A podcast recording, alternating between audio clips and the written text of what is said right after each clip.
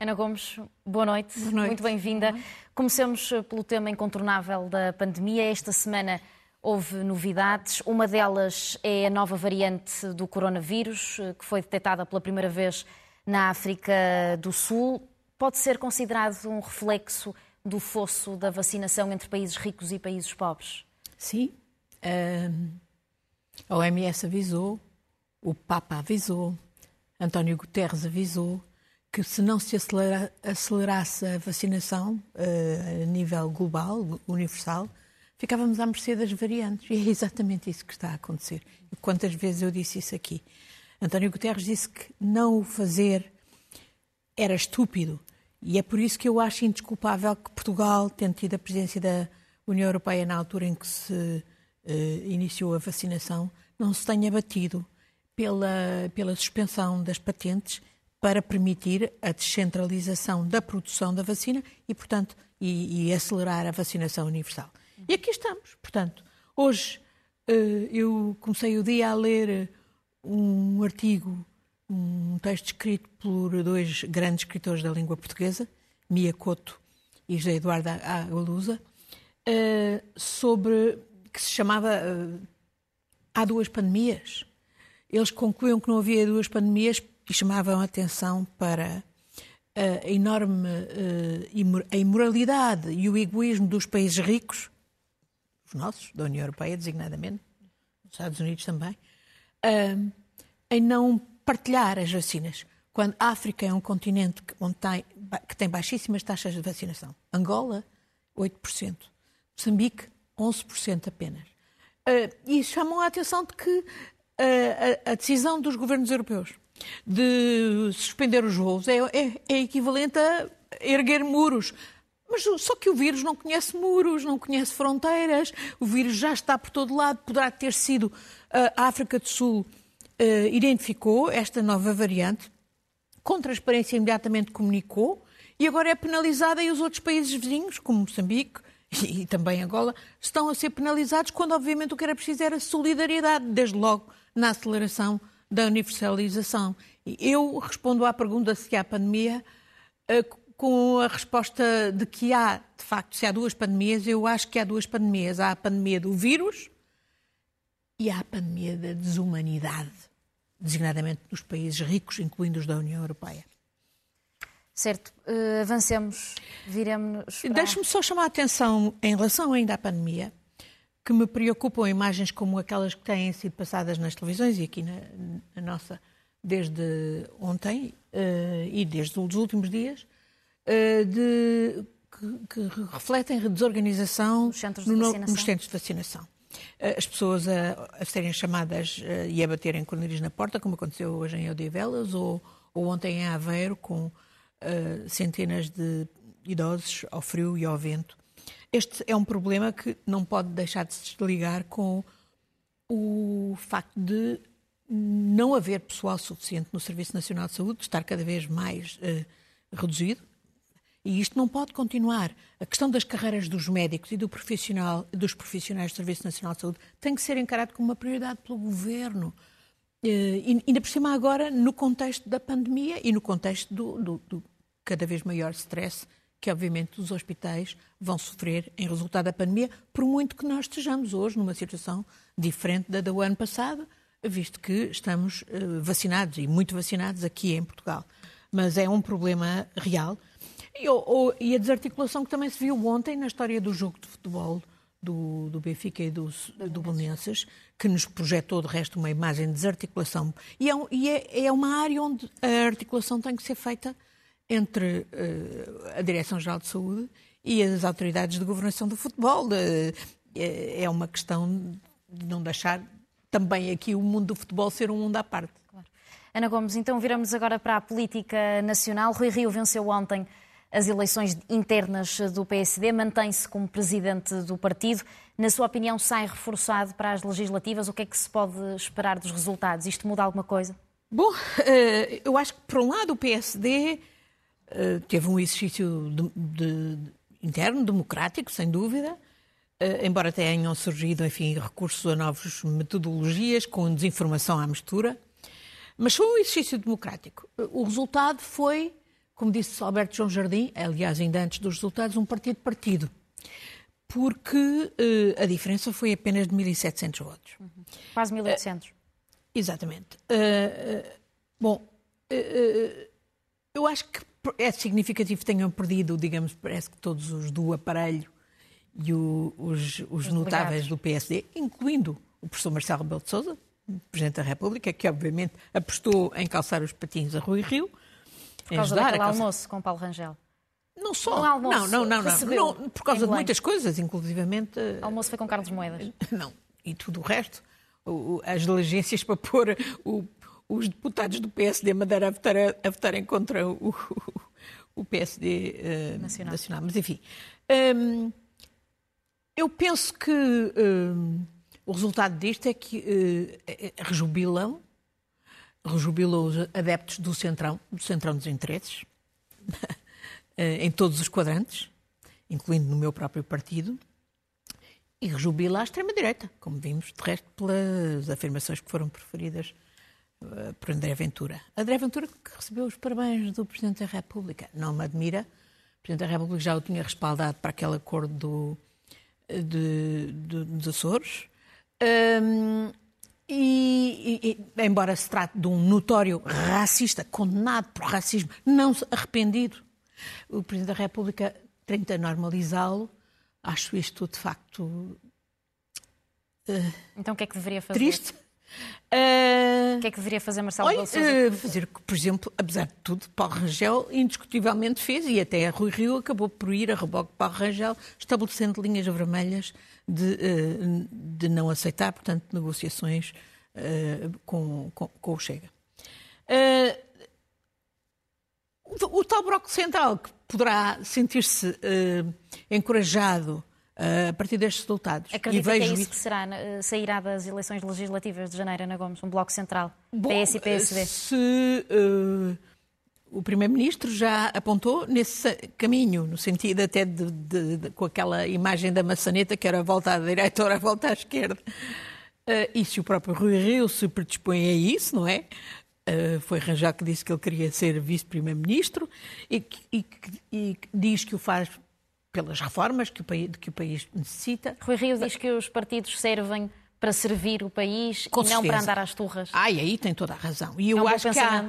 e, agora, uh, o, o, aqueles na minha família política que, se, uh, que estão muito contentes pela vitória de Rui Rio têm que refletir que isto, obviamente, por um lado, até dificulta o trabalho ao PS, porque, no fundo, o PS, eh, no objetivo de ir a tentar a maioria absoluta, vai tentar fazer um discurso ao centro, na linha daquilo que Rio também vai fazer. E, portanto, as linhas de, de, esbatem-se de demarcação. O que não acontecia com Rangel, onde haveria uma mais clara demarcação e onde o próprio PS poderia colar Rangel a muitos dos seus apoiantes passistas, que, que, que não é exatamente o caso de, de Rangel.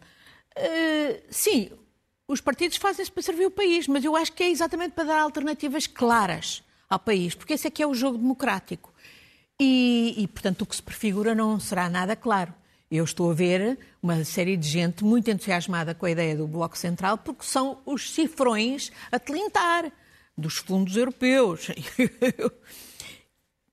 cá estaremos para ver. Já que falou em passistas, acha que o passismo acabou com esta eleição de Rui Rio e Paulo Rangel? Eh, não, não me, não me desengano com isso. Estão aí muitas pessoas e vão certamente, e há, e há todo o tipo de pessoas, já algumas até que eu respeito bastante, uh, mas, uh, mas é, corresponde a uma corrente, digamos, que ficará uh, para, vir, para, voltar, sem dúvida. Agora, quanto às reformas, é aí que eu fico muito apreensiva, porque sim, é evidente que nós precisamos de reformas de fundo na, na fiscalidade, na justiça, no Serviço Nacional de Saúde, ainda há bocadinho falava, nas questões da legislação laboral.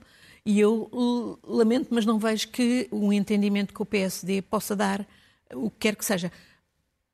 numa área onde poderia isso acontecer, por exemplo, a justiça, aquilo que se prefigura nas posições de, e, no, e nas propostas de Rui Rio não me parece que vá de todo resolver o problema, pelo contrário, poderá agravá-lo e até uh, implicar uma reação uh, dos setores da justiça, que sabem muita coisa sobre muita gente, e podemos até uh, ver uma, uma conflitualidade agravar-se por reação dos setores da justiça, que precisavam de ser devidamente respaldados, reforçados, etc., e ter os meios para combater designadamente a grande criminalidade económica e financeira que, que tem. E por tem falar continuado. em justiça, Ana Gomes, esta semana ouvimos as declarações de João Rendeiro. Como é que ouviu o ex-banqueiro dizer que só volta a Portugal ilibado com o indulto do Presidente da República? Olha, esse é um dos casos que demonstra que, de facto, a justiça não, não tem estado à altura, por incompetência ou por uh, falta de vontade de direção política. Uh, numa semana em que até a, a, Justiça começou bem com uma atuação sobre a tal operação fora de jogo, mais uma, embora seja seis anos depois do Football Leaks, mais vale tarde do que nunca. O caso Rendeiro, com a entrevista que deu, uh, e eu pergunto-me porque é que um, um, meio de comunicação social vai entrevistar Rendeiro naquelas condições, uh, é, de just, é gozar com a justiça. E mais também outra situação em que vimos com ele a sugerir a ideia de um indulto por parte do Presidente da República e o Presidente da República, digamos, a prestar-se ao jogo e a dizer que é ele fosse para o fim da fila. Um, mas uh, tudo o que, que, se sabe do rendeiro, que ficou claro nesta entrevista, e, e, mais que se vem sabendo, por exemplo, as offshores que ele tem, que foram expostas graças ao Panama Papers e aos, Panama, e aos, e aos Pandora Papers, não levaram a justiça a minimamente ser capaz de uh, arrestar esse dinheiro. E, e, de facto, há aqui eh, problemas estruturais terríveis. Mas não foi só aqui que a justiça teve graves problemas. Esta semana tivemos a Operação FIS, relacionada com um procurador uh, condenado por corrupção. É mais uma originalidade portuguesa. Nós já tínhamos condenados por corrupção, corruptores condenados por corrupção no estrangeiro, em que a justiça portuguesa não ia atrás dos corrompidos, o caso dos submarinos. Agora temos o contrário.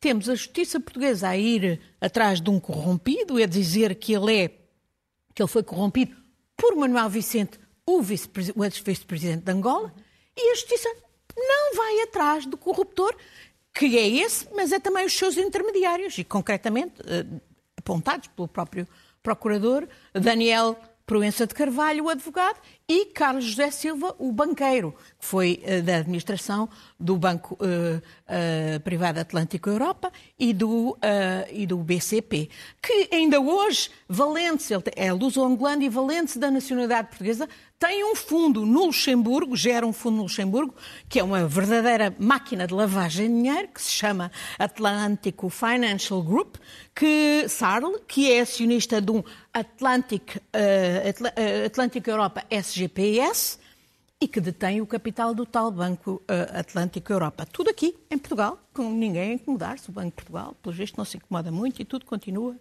E as autoridades europeias também. Há um terceiro caso uhum. que eu gostava daqui uh, uh, chamar a atenção para ele, que é o do apagão fiscal. Lembra-se quando foi detectado em 2016 que durante os anos da Troika o Governo tinha, pela mão do Secretário de Estado Paulo Núncio, de Assuntos Fiscais, eh, tinha decidido não publicar as estatísticas das transferências para o offshore em cumprimento das diretivas europeias contra o branqueamento de capitais e o financiamento do terrorismo.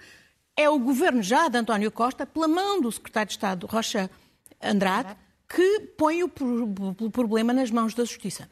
Eu, em março, eu constituí-me assistente nesse processo em março de uh, eh, 2019, portanto, ano e meio depois, fui ver o processo e até escrevi à Senhora Procuradora-Geral da República e até disse publicamente: não posso falar do que vi, porque estou obrigada ao Segredo de Justiça, mas posso falar do que não vi, que foi a investigação. A investigação bem, há quatro anos do Ministério Público. Pois, está lá desde 2017. Ora bem, eu logo tinha estranhado aquilo e pode IAP e não pode SIAP. Era sinal de que não era para investigar. Agora já passaram três procuradores, já estava no terceiro procurador. Na altura em que eu fiz essa comunicação à senhora Procuradora-Geral da República, houve algum movimento, houve diligências. E depois parou tudo. E desde junho de 2019, há dois anos, há, há mais de dois anos, que está tudo parado. Outra vez. Que estamos a trabalhar para a prescrição num caso em que é o governo que põe o assunto nas mãos da justiça e que implica 10 mil milhões, que foi um sétimo do que Portugal pediu à Troika a transferir para os offshores, a maior parte BES, transferências do BES, no tempo em que o mesmo BES estava a pedir às pessoas que viessem, os lesados do BES, subscrever, a, subscrever papel que não valia nada aos balcões. Isso não interessa. Eu, eu, mais uma vez, volto a dizer, não posso falar do que vi, mas posso falar do que não vi. Sei que as diligências que lá estão são feitas pela Unidade de Combate à Corrupção do, do, do, da Procuradoria-Geral da, da, PJ, que tem hoje metade dos funcionários que tinha em 2014.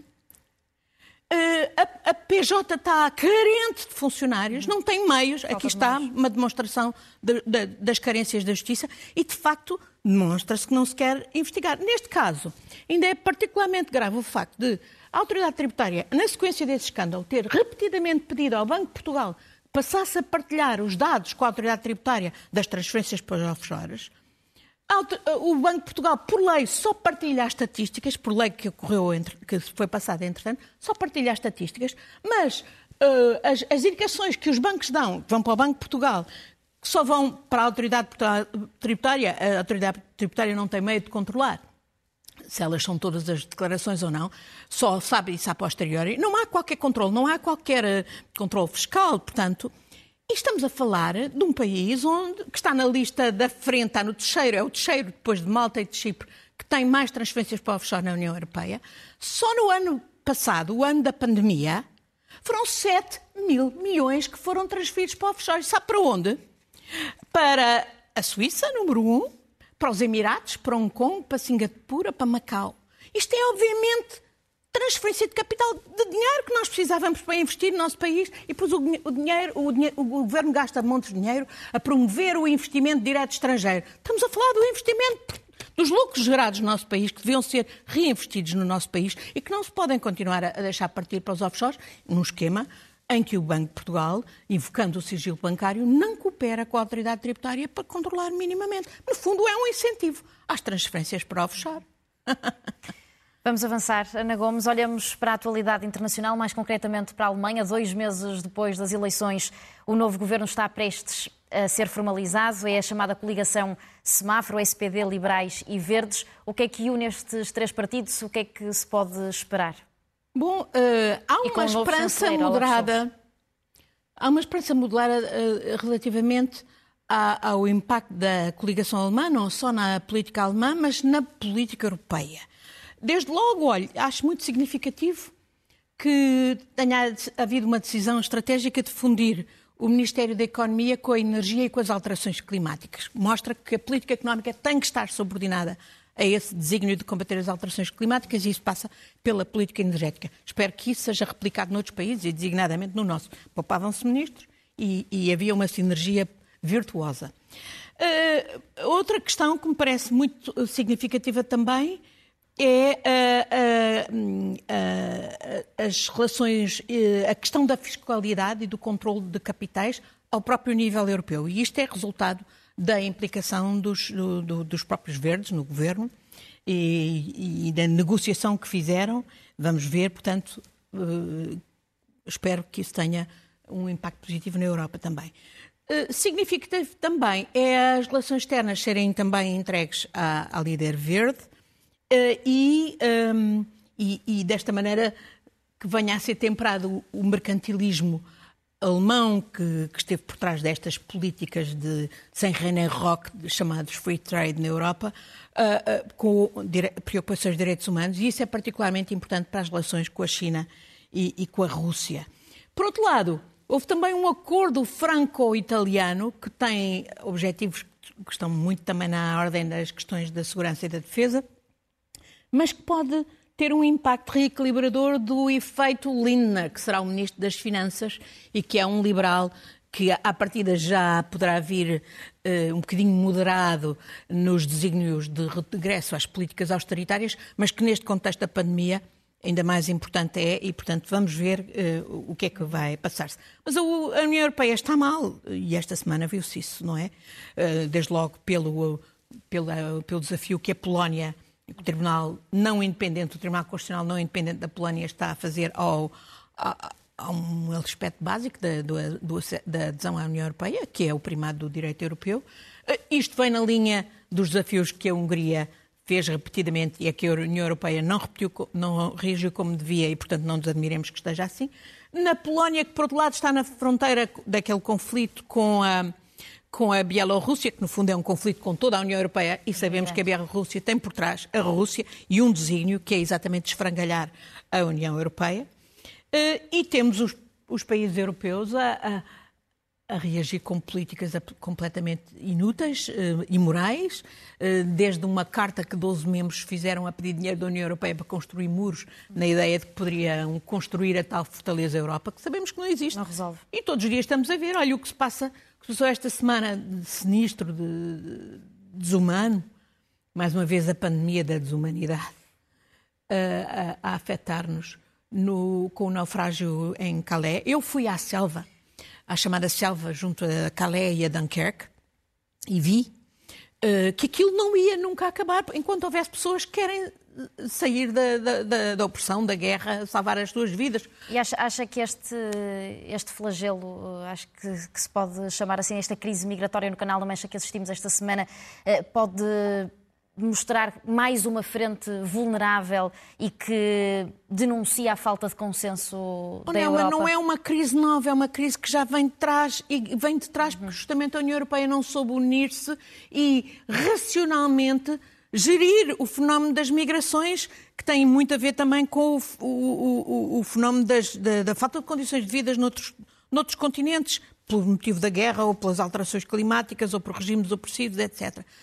Uh, foi António Guterres, quando ainda era alto comissário para os refugiados, que dizia que era uma questão de gerir e em que a União Europeia precisava de uh, atuar solidariamente. Até hoje, o Parlamento Europeu fez o seu trabalho, propôs um mecanismo de, de, de, de, quer para o asilo, quer para a gestão das migrações, que os Estados-membros não acordaram.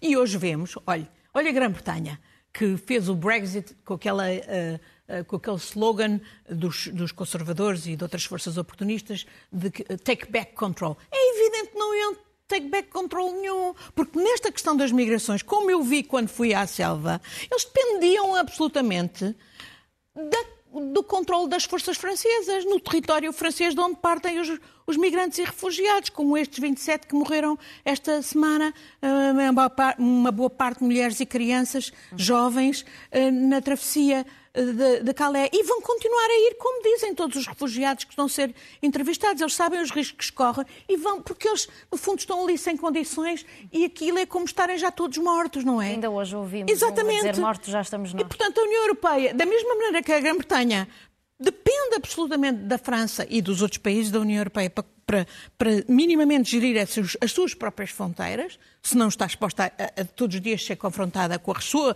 corresponsabilidade em naufrágios desses, depois também temos o que se passa no Mediterrâneo, continua a passar-se. E o Papa, ainda ontem, que vai a caminho do, de Chipre e, de, e da Grécia, chamava a atenção, e hoje é o dia do Mediterrâneo, é o dia do Mare Nostrum. O Papa chamava a atenção que era o Mare Nostrum das nossas, do Evangelho e das grandes civilizações, à roda do Mediterrâneo, das grandes culturas e civilizações, mas que, está, que é hoje um cemitério. Um o Mediterrâneo está hoje é hoje um cemitério, disse o Papa.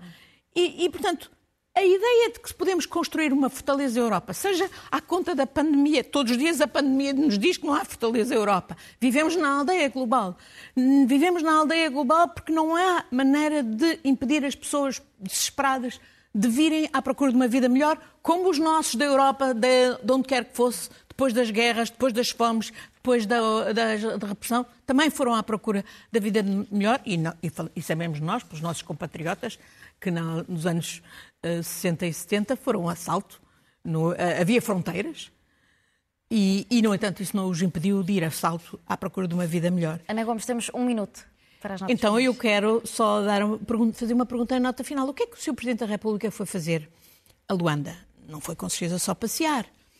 Eu espero que ele tenha ido, por exemplo, tratar do acerto de contas entre a devolução daquilo que Isabel de Santos e outros cleptocatas angolanos desviaram de Angola e, em contrapartida, também defender os interesses de Portugal, designadamente uh, dos contribuintes portugueses, que tinham, uh, quando nacionalizaram o BES, 55% do BESA, do BES Angola. Depois houve um golpe que passou essa, de um dia para o outro essa, essa participação para apenas 9%. E hoje até vemos o nosso fundo de resolução a ser prejudicado por causa do BES Angola, que entretanto já não existe, foi transformado em banco económico, depois de um golpe dos chamados irmãos metralha angolanos, Manuel Vicente, Copelipa, Dino do Nascimento, etc. Espero que tenha sido isso que o Sr. Presidente da República que lá foi fazer, porque de outra maneira não se entende este passeio. Ana Gomes, muito obrigada e até para a semana. Boa noite. Obrigada.